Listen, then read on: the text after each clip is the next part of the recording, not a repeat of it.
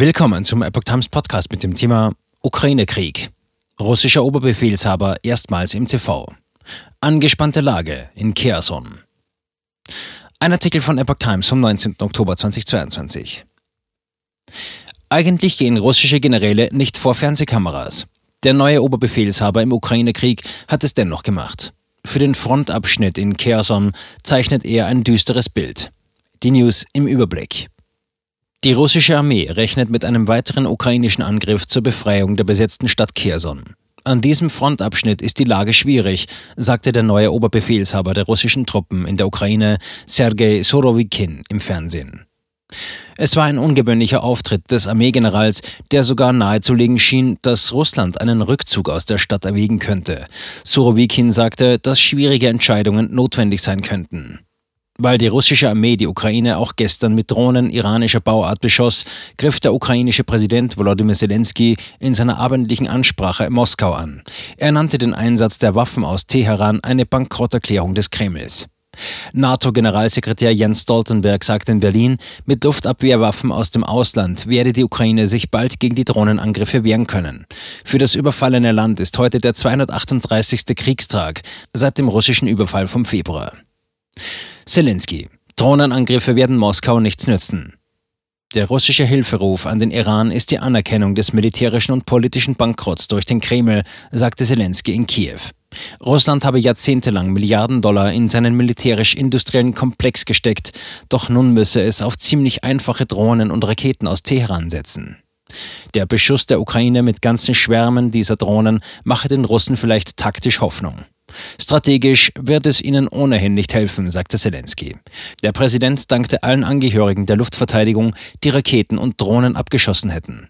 Er lobte dabei auch das Luftabwehrsystem Iris-T aus Deutschland. Das ist wirklich ein sehr effektives System. Die russische Armee hat in den vergangenen Tagen verstärkt Drohnen iranischer Bauart vom Typ Shahed 136 auf die Energieversorgung der Ukraine, aber auch auf Städte abgeschossen.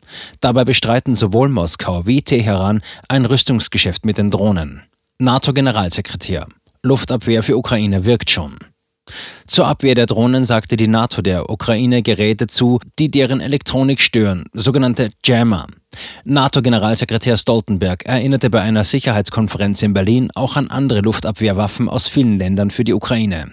Ich denke, dass die Systeme, die wir liefern, einen großen Unterschied machen, sagte er. Die Ukrainer sind in der Lage, viele anfliegende Raketen und Drohnen abzuschießen. Und die Ausrüstung der Ukraine werde sich in Zukunft noch verbessern. Russischer Kommandeur geht erstmals vor Fernsehkamera.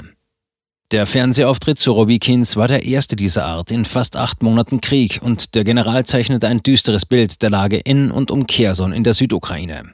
Die Ukraine beschieße Wohnhäuser und die Infrastruktur der Stadt. Durch Artillerietreffer habe die Ukraine die Übergänge über dem Fluss Dnipro unpassierbar gemacht. Das erschwere die Versorgung der Stadt.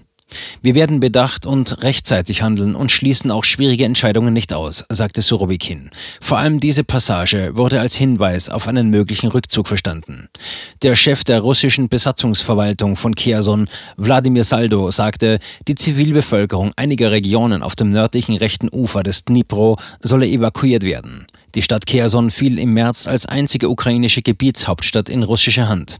Präsident Wladimir Putin verkündete im Oktober den Anschluss des Gebietes an Russland. Seit einigen Wochen rückt die ukrainische Armee wieder vor. Die russischen Soldaten auf dem rechten Ufer sind weitgehend abgeschnitten. Pro-russische Behörden. Evakuierung von Zivilisten in Kherson hat begonnen. Angesichts der vorrückenden ukrainischen Truppen hat in der von Russland besetzten Region Kherson im Süden der Ukraine nach Angaben von pro-russischen Behörden die Evakuierung von Zivilisten begonnen.